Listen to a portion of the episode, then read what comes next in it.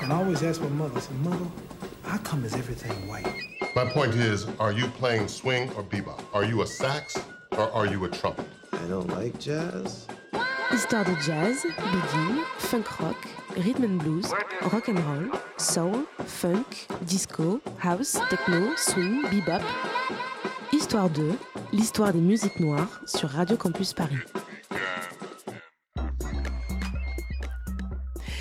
C'est le retour d'Histoire de sur Radio Campus Paris et pour cette nouvelle saison, on élargit le format, on passe désormais à une heure d'émission et on élargit l'équipe aussi et c'est avec un grand plaisir que j'accueille Arthur, Martina, Ronnie et Landry autour du micro.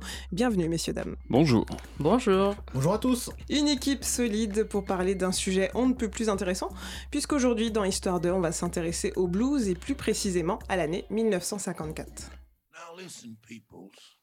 Everybody said they don't like the blues, but you wrong. See, the blues come from way back. And I'm gonna tell you something again. The things that's going on today is not the blues. It's just a good beat the people is carrying. But now when you come down to the blues, I'm gonna show you how to play the blues. Now you just sit here and watch me. Alors la voix que vous avez entendue est celle de Howling Wolf, euh, un artiste blues dont on va parler tout à l'heure. Et euh, dans la traduction, dans ce qu'il disait juste avant, il dit en fait que les gens n'aiment pas le blues et qu'ils ont tort. Ce qu'ils vivent au quotidien, ce n'est pas vraiment le blues. Et donc après, il essaye de démontrer ce qu'est le blues pour nous faire une démonstration musicale. Donc voilà, ça c'est pour poser euh, le contexte, mais on va revenir à l'année 1954. Pourquoi l'année 1954 Eh bien c'est parce qu'elle a une résonance toute particulière aux États-Unis. L'année d'avant, le républicain Eisenhower est élu à la tête du pays. Il va mener une politique belliqueuse en plein contexte de guerre froide, mais il va participer à la validation de l'arrêt euh, Brown qui déclare inconstitutionnelle la ségrégation dans les établissements scolaires et qui va donc ouvrir la voie au mouvement pour les droits civiques. This nation was founded by men of many nations and backgrounds. It was founded on the principle that all men are created equal and that the rights of every man are diminished when the rights of one man are threatened.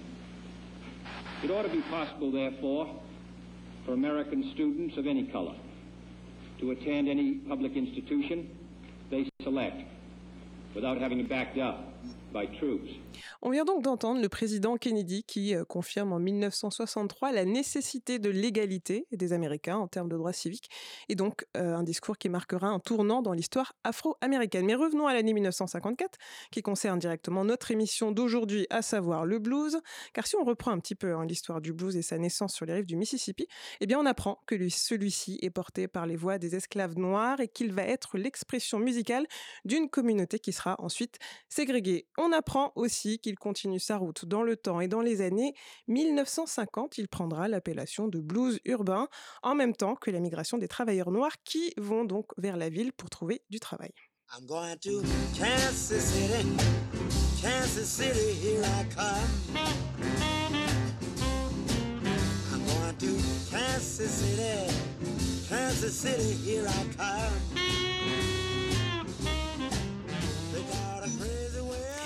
Comme le dit si justement Little Willie Mayfield, pardon, Little Willie Littlefield, c'est à Kansas City que nous allons à la rencontre l'un des précurseurs du blues urbain. N'est-ce pas donc Arthur Nous allons euh, parler de monsieur Big Joe Turner, alias le blues shotter. Absolument. Big Joe Turner, né en 1911 à Kansas City, en plein cœur des États-Unis ségrégationnistes. Il perd son père très jeune et quitte l'école à 14 ans. Il a appris à chanter à l'église au sein de sa communauté afro-américaine et au coin des rues de sa ville pour gagner quelques pièces.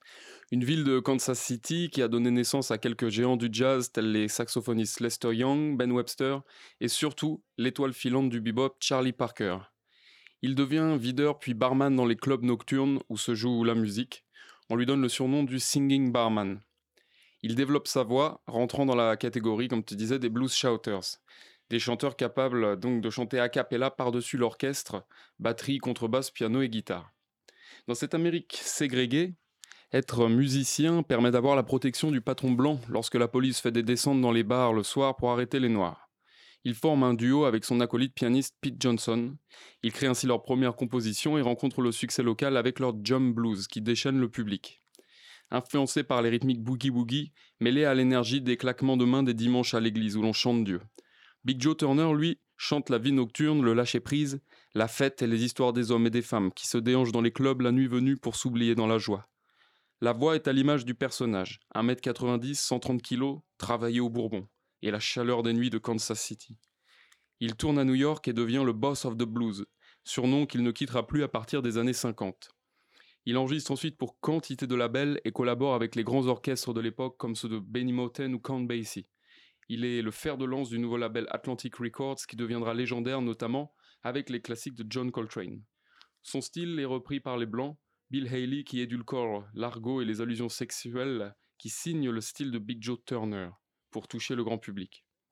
Big Joe Turner, lui, est le père du rock'n'roll, issu de toute la tradition blues qu'il incarne et chante jusqu'à ses 74 ans.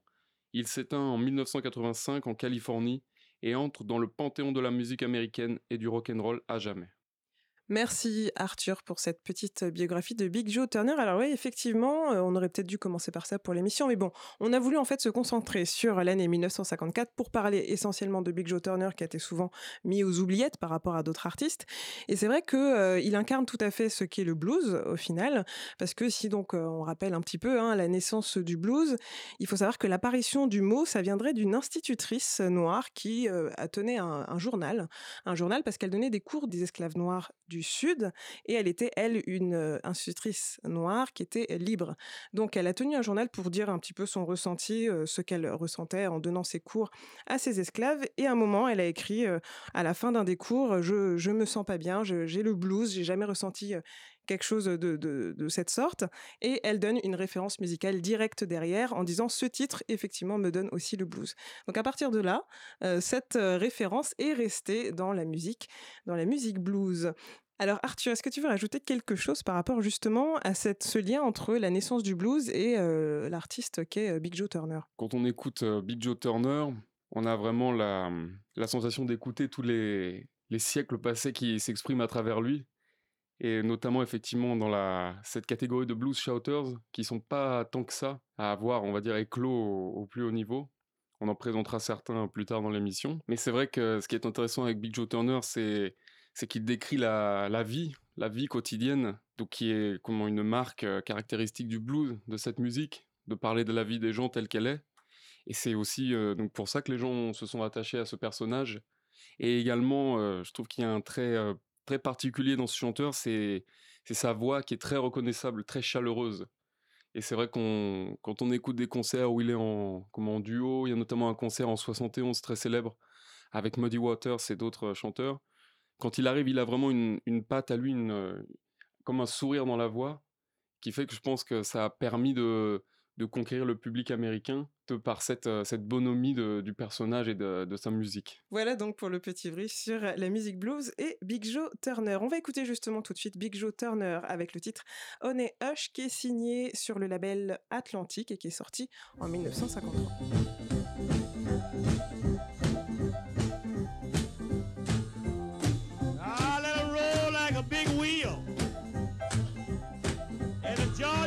Feel.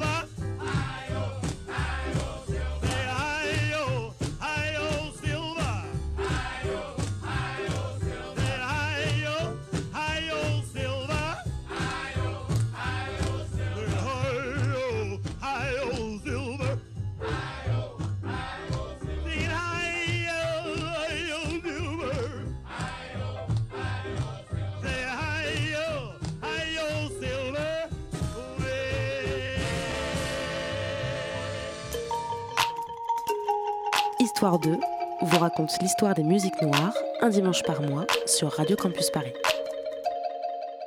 C'était donc Big Joe Turner et le titre Honey Hush sorti en 1953 sur le label Atlantique. Alors on l'a dit tout à l'heure, hein, après avoir intégré l'orchestre de Count Basie en 51, Big Joe Turner signe chez Atlantic Records où il restera jusqu'en 62 et cette signature lui vaudra quand même la sortie de 45 tours à succès comme c'est le cas en 54 avec le fameux Check Rattle and Roll que va nous présenter Martina. Shake, Rattle Roll, c'est sûrement le morceau les plus connus de Big Joe Turner. Il est encore aujourd'hui l'un des plus écoutés depuis des générations. Ce titre euh, devient très tôt la chanson symbole de la naissance d'un nouveau genre musical qui voit le jour. C'est justement les blues rock. D'ailleurs, Turner le disait, quand j'étais jeune, tout le monde jouait un blues calme et je pensais que j'ai pensé que j'aurais pu les pousser un peu plus loin, les chanter et les pousser avec plus de tempo. Effectivement, Shake, Rattle Roll est reconnu comme l'un des premiers et plus connues performances rhythm and blues.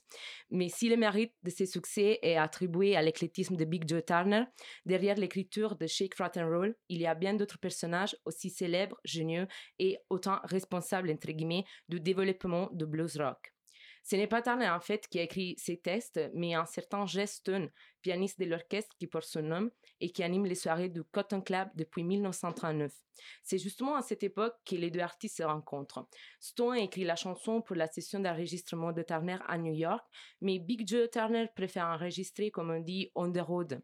Et il paraît en fait qu'à la fin, la chanson soit enregistrée à la Nouvelle-Orléans en 1954. Stone écrit les textes sous les pseudonymes de Charles Calhoun. Il déclare avoir entendu la phrase qui devient le titre de la chanson autour d'un table de poker où les croupières crient Shake, Rotten and Roll pour inviter les gens à jouer et à prendre les risques de faire bouger leur argent. D'ailleurs, quelque part, les titres nous fait penser un peu au bruit que les pièces font d'un un porte-monnaie secoué ou au bruit des jetons qui bougent de façon frénétique sur la table de poker relance après relance. Au-delà du jeu de poker, dans cette couplet, il faut dire qu'on voit bien apparaître l'image d'un corps de femme qui agite ses hanches sexy. À plusieurs reprises dans la chanson, en fait, la référence à la beauté féminin est évidente et parfois même explicite. À commencer par les paroles du début qui sont très franches. Sors du lit, lève-toi la tête et les mains et viens dans la cuisine faire un peu de bordel. Par continuer avec euh, tout le télédiable, un collant noir et d'autres phrases comme Je ne peux pas croire que toutes ces formes appartiennent qu'à toi. Et à un moment, il sort clairement Yeah, blow Joe. Je laisse au plus malin et expert en anglais trouver des assonances. Mais revenons au sérieux deux minutes. Il faut dire qu'il mérite d'un des punchlines de la chanson et une image très figurative apportée non pas par Stone lui-même, mais bien par son batteur Sam Baby Lovett. Cette punchline est peut-être l'un des vers les plus chauds de l'époque. Devant toi, je suis comme un chat borgne qui jette un coup d'œil dans un poissonnerie. La métaphore donne bien l'idée de la tête qui fait un garçon devant une belle femme qui bouge ses fesses au rythme de la musique. Même si pour revenir au poker, il faut admettre qu'en regardant l'argent en jeu, tous les joueurs autour de la table font la même tête qu'une notre petit chat borgne. Les liens avec les pokers, on les retrouve encore dans la phrase Même si je travaille très durement, très vite je perds mon argent. La chanson est donc en fait un jeu continu de double sens sensuel avec en référence à la sensualité exercée par l'agent et à la sensualité féminin. D'une façon ou d'une autre, derrière la mélodie très rythmée se cache un texte très macho. Et il semblait que Stone a justement choisi Turner comme interprète pour son caractère courageux et sa réputation de fanfaron pour laquelle, je crois, il était connu dans son entourage. Stone l'accompagne au piano avec toute son énergie pour nous offrir un numéro imperturbable, pour un résultat brillant et plein d'entrain qui nous accompagne depuis des années et qui nous donne toujours envie de danser et d'être simplement heureux sans trop penser au lendemain. Merci beaucoup Martina pour cette petite analyse hein, du texte donc de Big Joe Turner, Check, Rattle and Wall. C'est quoi déjà la punchline euh, que tu as dite sur euh, le chat borgne Est-ce que tu peux nous la répéter pour qu'on l'imprègne bien avant d'écouter le titre? Devant toi, je suis comme un chat borgne qui jette un coup d'œil dans un poissonnerie. On va donc écouter le titre de Big Joe Turner, Check, Rattle and Roll, sur le label Atlantique sorti en 1954.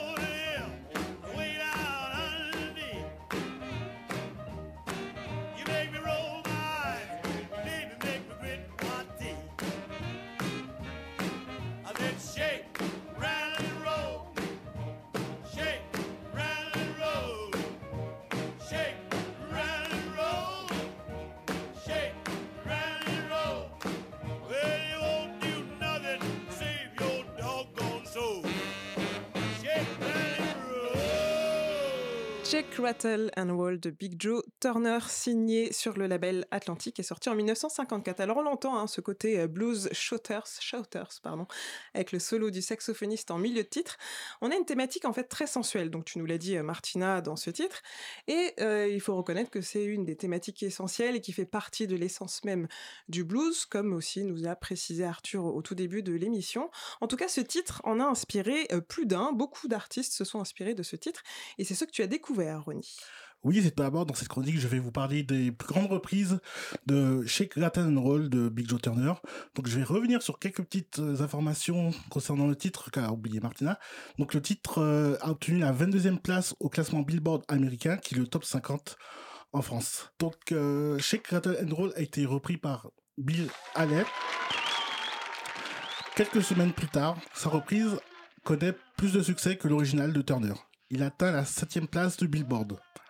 Il existe deux grandes différences entre la version originale et cette première reprise. D'abord, les paroles avec une connotation sexuelle ont été remplacées parce qu'on était quand même en 1950 et à cette époque, la censure était, euh, comment dire, très, comment dire? Protestante. Voilà, c'est ça. Protestante, mon cher. Je cherchais le mot.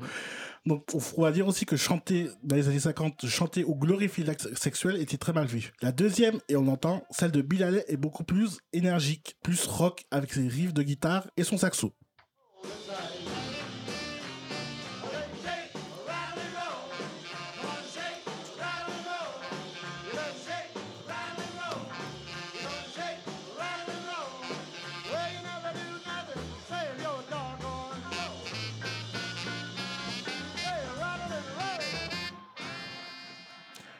Donc le titre sera repris de nombreuses fois par des légendes de la musique. Le King, le grand King Elvis Presley reprend le titre sur l'un de ses tout premiers vinyles en 1956 dans sa jeune carrière. Mais malheureusement, il ne connaît pas de succès. Cette reprise est encore plus rythmée que celle de Haley. Niveau parole, c'est un mélange de la version originale de Big Joe Turner et la seconde, c'est-à-dire qu'il y a quelques parties avec les propos salaces de Big Joe Turner et c'est un petit peu plus polisé que Bill Haley. Le titre est repris par de nombreux groupes, dont les Beatles, Jerry Lewis et Chuck Berry. Il existe aussi une reprise Bark, Battle and Balls des Platters qui se place d'un point de vue féminin. Donc oui, là on parle de batte et des boules, donc je ne vais pas, je vais pas vous faire de dessin. M'é- faut m'éclairer cette partie, euh, personnellement. Shake, Rattle and Roll est aussi repris en France par les Chaussettes Noires en 1962, puis Eddie Mitchell et même Johnny Hallyday. Ah, je savais pas pour Johnny Hallyday. Ah ben moi non plus, j'ai écouté la version, elle est- je suis pas trop fan de Johnny Hallyday, mais elle est pas mal. Donc euh, on peut se rendre compte que beaucoup de ces reprises sont faites par des chanteurs ou groupes de rock and roll, du jazz, voire de soul music. Donc je vais aussi faire finir par une petite allusion de Shake Rattle and Roll par Tupac, la légende du rap, dans Can't See Me sur son double album classique All Eyes on Me. Donc pour conclure, Big Joe Turner n'a jamais voulu à Bill Haley que sa reprise ait plus de succès que son titre, et deux sont même devenu- devenus amis, jusqu'à la disparition de Haley en 1981. Merci Ronnie euh, donc pour cet éclairage sur toutes les reprises qu'il y a pu avoir de ce titre. J'imaginais pas du tout qu'il y avait eu des reprises aussi récentes, notamment avec euh, Eddie Mitchell et Johnny Hallyday. Donc merci beaucoup de l'éclairage. Mais je crois qu'il y a un petit détail sur Bill Haley, euh, Martina, que tu Euh, voulais oui, rajouter. je- oui, exactement. Je voulais juste euh, préciser euh, qu'en fait, euh, les Rolling Stones Magazine a bien choisi la version de Turner pour faire entrer les titres dans les 500 Greatest Hits Songs of All Time. Donc, euh, en fait, si quelque part euh, la version de Billie Eilish, c'est la version qui a rendu plus connue la chanson euh, euh, dans tout le monde, en fait, euh, c'est resté euh, à Turner la place dans la 500 Greatest Songs of All Time. D'accord, merci euh, Martina pour cette précision. Et moi, j'ai quelque chose qui m'a aussi euh, qui a retenu mon attention, c'est euh, la version de Tupac. Alors tu dis dans All Eyes on Me, il reprend. euh, Il, fait- il reprend euh, le refrain Shake Rattle and Roll Ah, j'avais jamais fait, euh, j'avais jamais vu cette allusion moi. à 2 minutes, à 2 minutes 30. Ah, c'est intéressant. Je l'écouterai euh, différemment maintenant. Dis- disons que, je sais pas s'il le reprend, en tout cas, il le place au détour d'une rime. Ouais, c'est ça. On pourrait dire.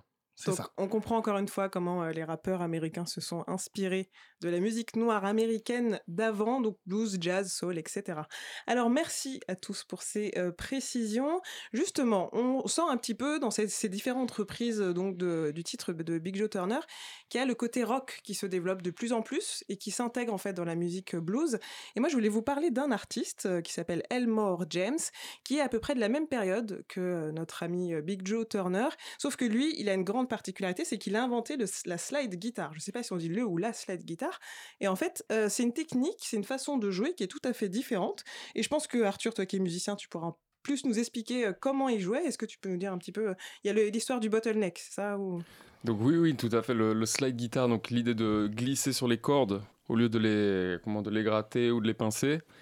Donc tout simplement ce que faisaient les, les bluesmen au début, c'est une fois la, bouteille de bourbon savourée, ils, ils cassaient euh, pour garder seulement le, le cou de la bouteille, pour la placer dans le, dans le doigt, et ensuite en fait glisser sur les cordes avec le, le cou de la bouteille qui, en verre qui permet de faire les sons ouh et de donner l'effet euh, comment à leur, à leur musique, donc qui est typique du sud des États-Unis au départ.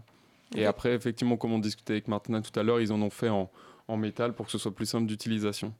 Mais c'était toujours pour aller rechercher des, des formes pour aller plus loin, explorer plus loin avec les instruments, même avec la voix, et toujours aller repousser par la musique ce que les blancs donnaient comme limite aux noirs aussi dans le pays. La musique a toujours été la manière aussi de comment d'aller chercher la liberté, d'aller chercher des, des formes euh, à eux pour les Afro-Américains, de s'exprimer, d'avoir une culture euh, propre.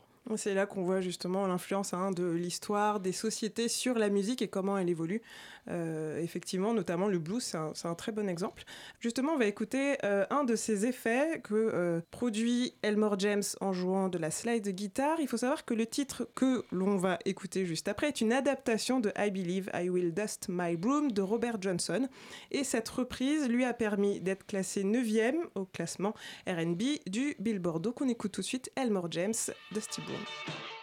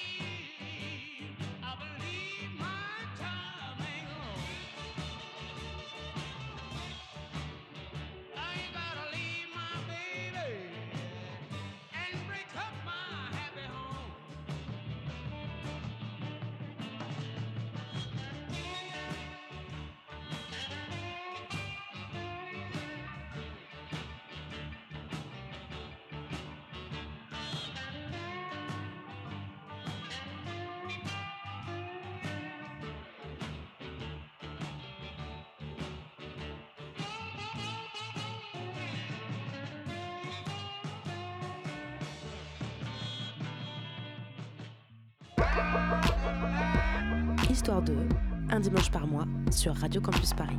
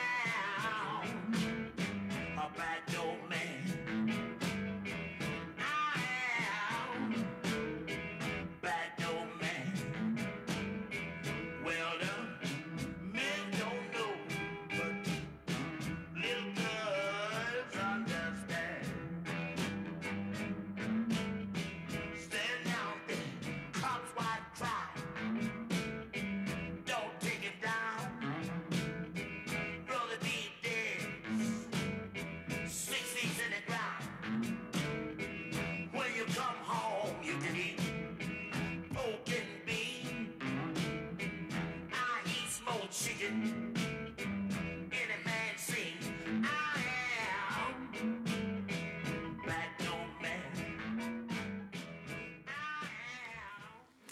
Vous êtes toujours sur Radio Campus Paris et dans votre émission Histoire de, toujours avec moi autour de la table, il y a Ronnie, Arthur, Martina et Landry pour parler du blues américain des années 50. Alors l'artiste que vous venez euh, d'entendre n'est autre que Howling Wolf, de son vrai nom Arthur euh, Barrett. Et donc c'était le titre Backdoor Man signé sur le label Chess en 1960. Alors est-ce que vous avez une petite idée de ce que ça peut vouloir dire Backdoor Man selon, vous? Bah, c'est. Est-ce que c'est la personne qui est, qui est à l'arrière de la, de la boîte ou du club Alors, qui, fait rentrer les artistes et qui... C'est pas tout à fait ça, en fait, c'est un côté encore sensuel. En fait, c'est celui qui se cache derrière la porte quand euh, l'amant, enfin c'est l'amant en fait, il se cache derrière la porte quand le mari, euh, quand le mari euh, rentre à la maison. Donc il dit qu'il est le backdoor man et qu'il n'a pas de relation, euh, relation fixe et sérieuse. Donc voilà pour la petite interprétation de ce titre de Howling Wolf. Alors il faut savoir que cet artiste, hein, euh, Howling Wolf, il est dans la même lignée que euh, Muddy Waters. Il a fait son premier enregistrement en 1951 à Memphis et il signera cinq années plus tard sur le label Chess Record. Et euh, son nom de scène lui vient du cri un peu que vous avez pu peut-être, je sais pas, ressentir dans, dans le, titre que vous avez entendu, une voix assez puissante.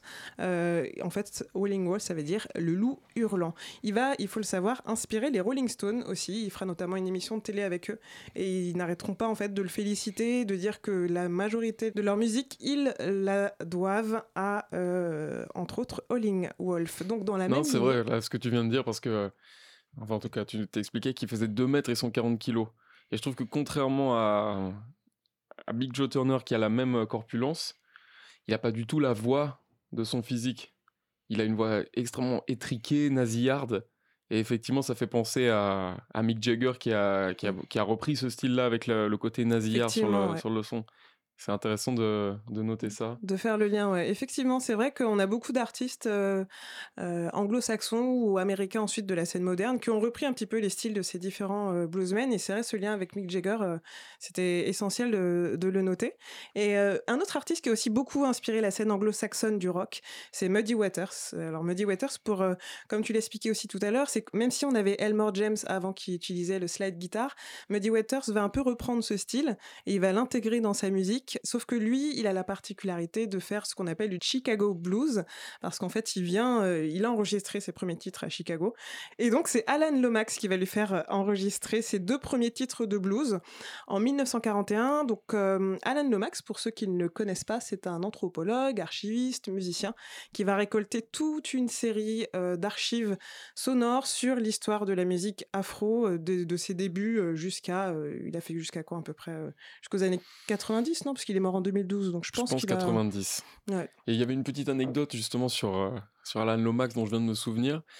C'est que, hum, bon, je veux pas dire, je veux pas dire de bêtises en disant si c'est Robert Johnson ou un autre. En tout cas, de, de cette génération de bluesman, le chauffeur d'Alan Lomax, c'était un grand bluesman que Lomax avait fait sortir de prison Ouais. en l'engageant comme chauffeur, donc en étant, on va dire, garant de, de, ce, de ce bluesman. Et c'est avec lui, en fait, qu'ils tournaient ensemble dans le sud des États-Unis pour aller dans les, villages et aussi pour, euh, comment, on va dire, avoir une porte d'accès en arrivant chez les, Noirs en tant que blanc avec ce bluesman, ce qui lui permettait aussi d'avoir un, ami qui, euh, pour aller, on va dire, plus directement dans le, cœur des gens et dans, la musique euh, la plus profonde et la, plus pure expression de ce que les gens avaient créé et recréé dans les, comment, dans les villages du sud des États-Unis. Et donc, ils enregistraient effectivement toutes les, les formes de musique originale qu'ils pouvaient entendre et pour la répertorier comme musique américaine, surtout l'estampiller musique américaine. C'était ça, en fait, son budget. Trouve-nous la musique qui est de chez nous. Parce qu'il avait eu une bourse en fait euh, de la bibliothèque du Congrès qui lui a dit voilà euh, il faut que tu euh, enfin d'ailleurs c'était avec son père qu'il était il a été nommé ils ont été nommés tous les deux pour pouvoir ensuite répertorier toute cette musique. Et donc la bibliothèque du Congrès lui a donné entre guillemets carte blanche il a fait ce travail sur des années et des années. Et je crois qu'il est devenu aussi très ami avec alors c'est un- une, anecdote à vérifier avec la mère de Muddy Waters ou la tante enfin un- une des une des, femmes de la famille de Muddy Waters. Donc on est toujours sur Radio Campus Paris dans l'émission Histoire d'œil en train de parler de blues américain des années euh, 50.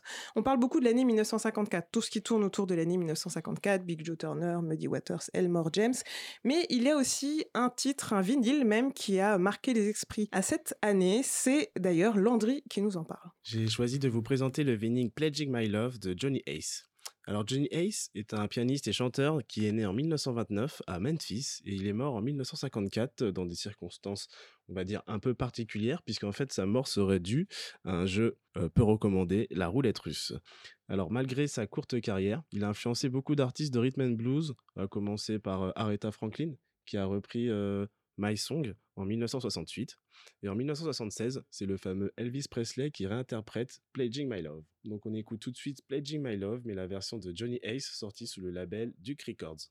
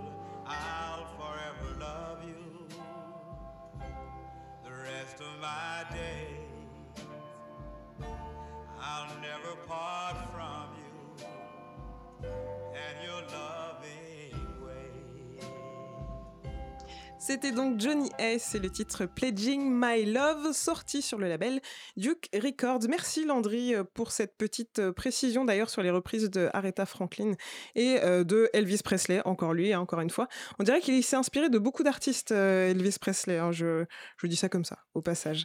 Un sujet polémique. Effectivement, sujet polémique. Alors justement, Arthur, on est toujours sur l'année 1954, les années 1950 dans le blues américain, et tu as quelques titres, à- tu veux nous parler de quelques titres, euh, lesquels exactement?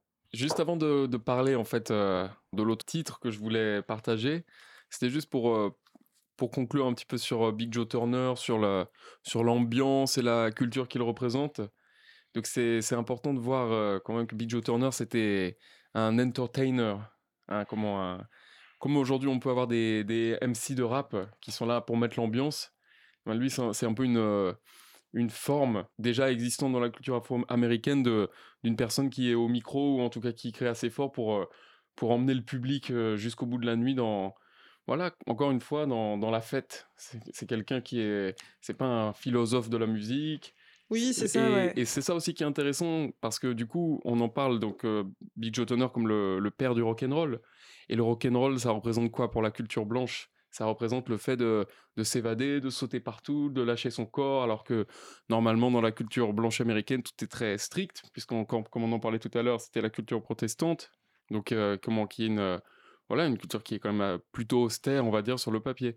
Donc c'est intéressant de voir que le, le rock and roll et en tout cas l'inspiration, compris les blancs comme Presley, comme Haley, venant de Big Joe Turner, c'est avant tout faire la fête et puis dire ce qu'on veut au micro et puis oublier les règles et s'amuser. Ouais, c'est vrai qu'il y avait beaucoup cet aspect dans la musique aussi de Big Joe Turner. C'était plus, il autant euh, Howling Wolf, Muddy Waters, il y avait du fond dans le- les textes, c'était vraiment le blues pur. Et là, euh, il est plus dans l'esprit de fête, ouais, comme tu le dis. Et euh. peut-être qu'aussi, c'est peut-être un style plus proche de Kansas City. Vous voyez, Kansas City, euh, on, on peut imaginer, en tout cas, en, en écoutant la musique qui joue, le fait que ce soit très, très rythmé avec les claquements de mains, repris de l'église, comme ça pour rebondir et pour euh, garder tout le monde ensemble. Tout le monde peut se joindre à la musique avec des refrains simples pour que tout le monde puisse chanter aussi. Mais c'est aussi une, euh, un effet repris de, des, chans- des chansons gospel qui chantent euh, le dimanche depuis enfant. C'est-à-dire il faut des choses simples pour que tout le monde puisse chanter ensemble. Comme on peut retrouver aussi dans la samba au Brésil, c'est la même chose. Des, des paroles courtes, un refrain simple, et on, va on peut la chanter pendant des minutes et des minutes, et on s'en lassera jamais, puisque le rythme est bon derrière.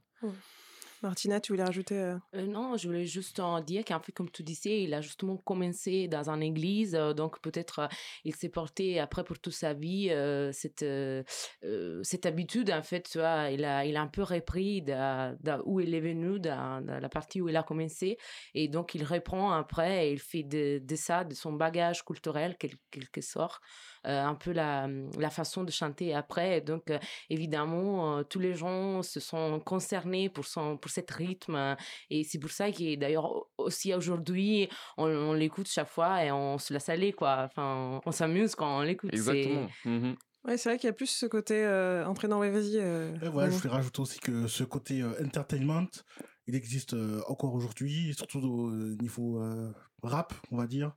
Côté entertainment, le côté euh, s'amuser, comme on dit, comme disent les jeunes, euh, l'en- l'enjaillement.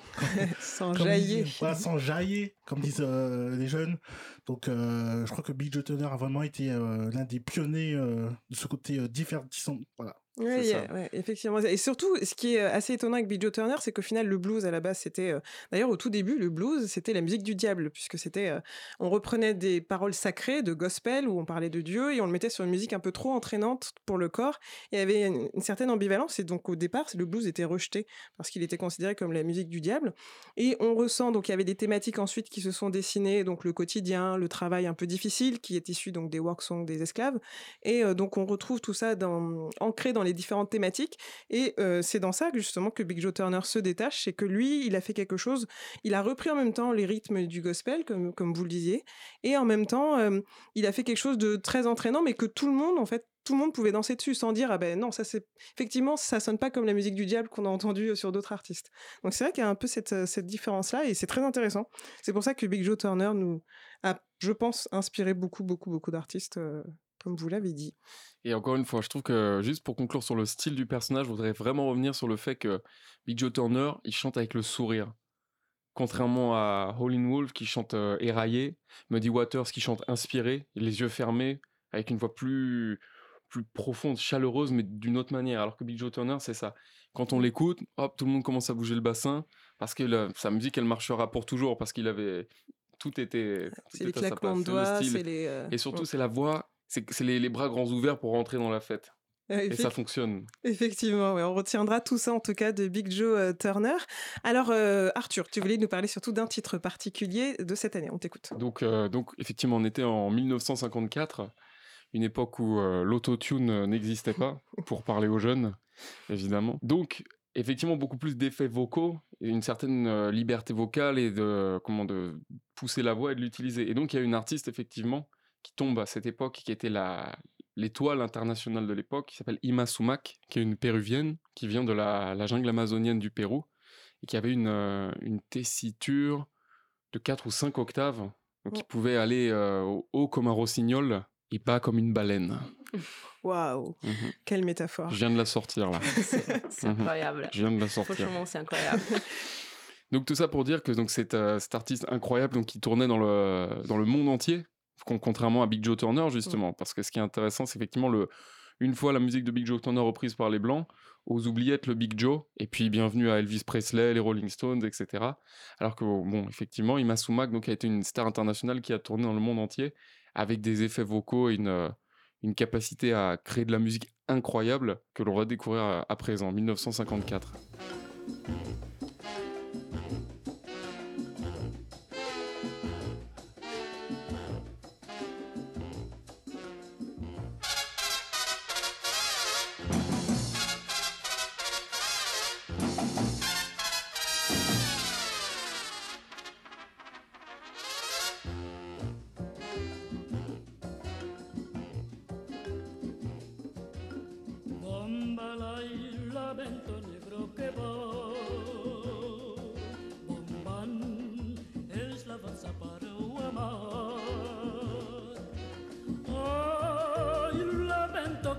Al corazón.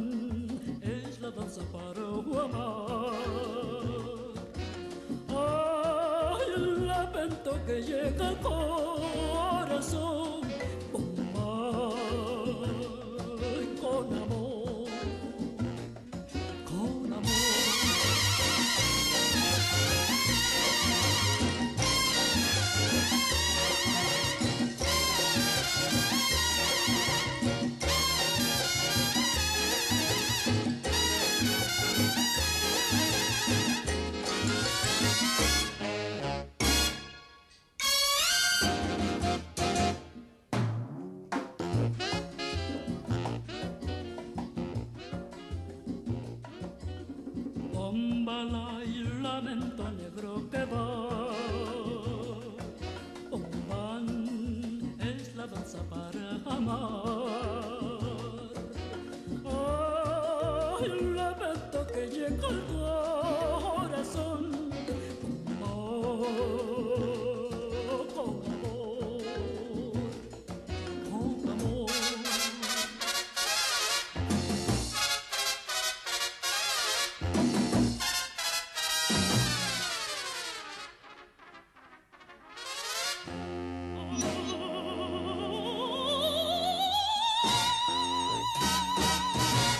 C'était Ima Sumac avec le titre Mo. Beau. Ah, Beau Mambo de c'était du mambo, c'est ça. 1954. Alors, est-ce que vous avez reconnu Martina et Ronnie, le sample un petit peu de. Il y a, un- y a sample quelque chose? évident, il y a, il y a un éléphant dans un corridor euh, sur les, les premières secondes de la musique. Là, il vous, a, son- il vous a tout dit, là. avec En le- plus, oh, j'ai même pas Éléphant, fait exprès. Ah, effectivement, le lien. Alors, non, toujours pas. Un groupe. Ça me dit quelque Et chose. pense mais à ça l'éléphant. Pense à l'éléphant. Ouais, ouais, pense à l'éléphant, tu peux pas le rater. Un groupe de hip-hop des années euh, 2000, euh, ouais, un peu avant.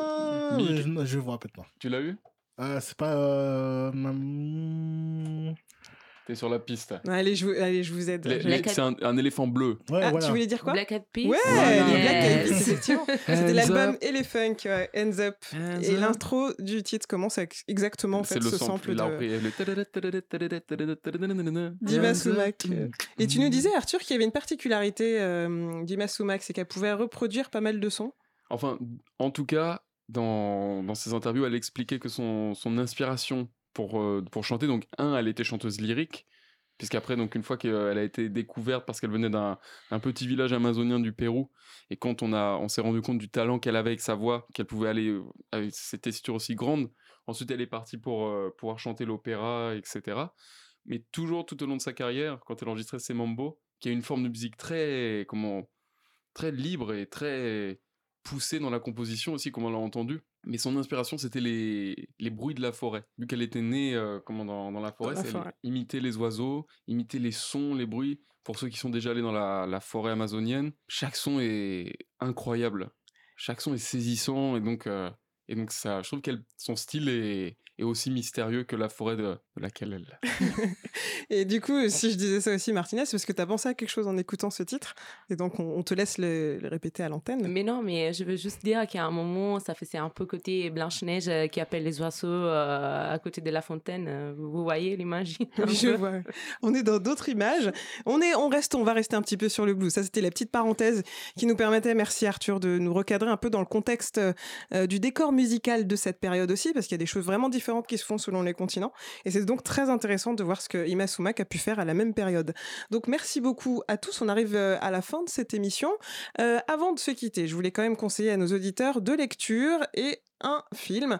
Alors la première lecture, c'est le livre d'Alan Lomax, Le pays où naquit le blues, qui est publié chez les éditions euh, Fondeur de Briques. Un ouvrage qui retrace un petit peu tout ce qu'on a dit donc sur euh, Alain Lomax.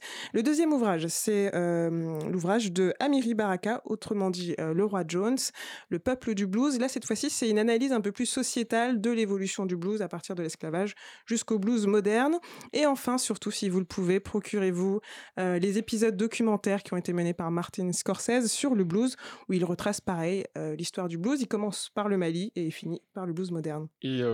Aussi un autre documentaire disponible sur YouTube en entier, qui est un documentaire de 71, où c'est un concert avec aussi les, les footage et, les passages euh, comment, de tournée.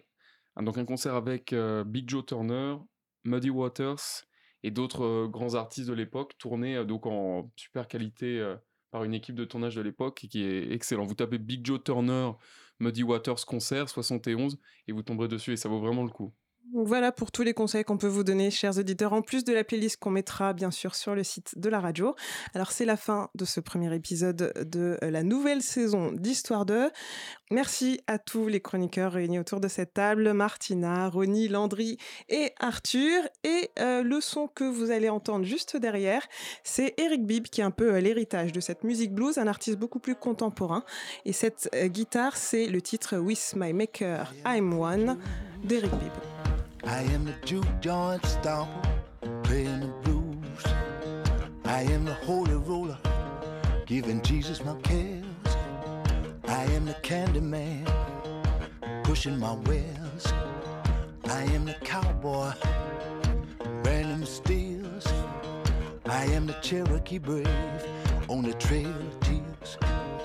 I am the master, gripping my hand. I am a slave from a distant land. After all is said and done, with my maker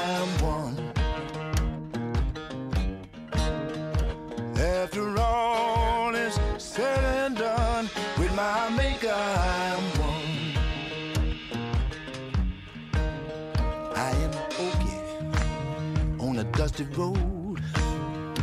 am the banker with the tailor-made clothes. I am the hobo in a cold box car. I am the railroad baron with the long cigar. I am the ghetto brother about to lose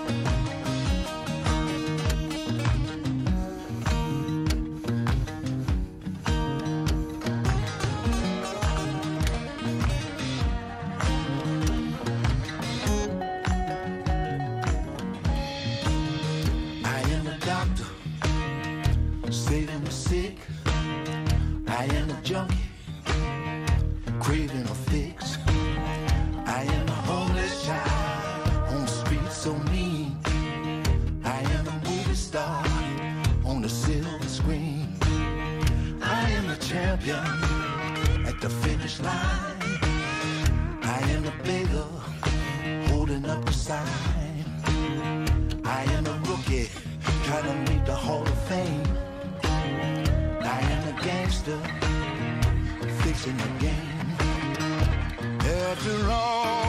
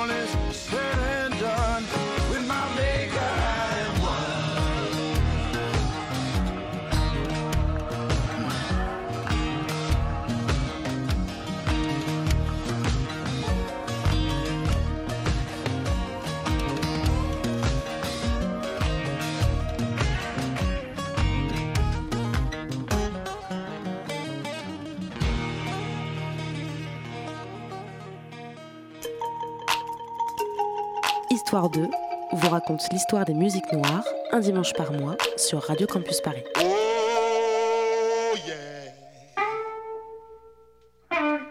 Oh yeah. Everything gonna be alright this morning.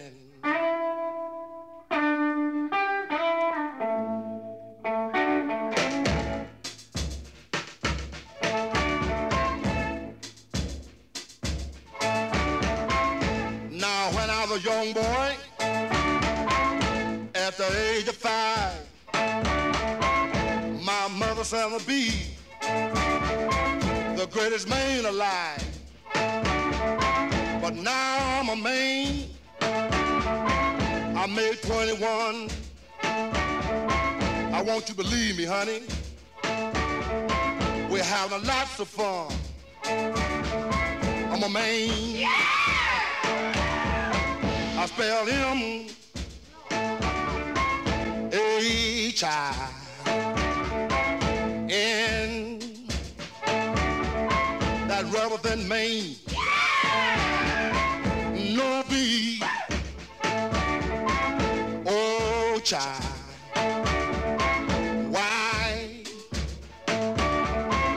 That's spell manish boy. But a man, I'm a full grown man. I'm a man. I'm a rolling stone. I'm a man. I'm a hoochie coochie man. Sitting on the outside, just me, my mate made to move.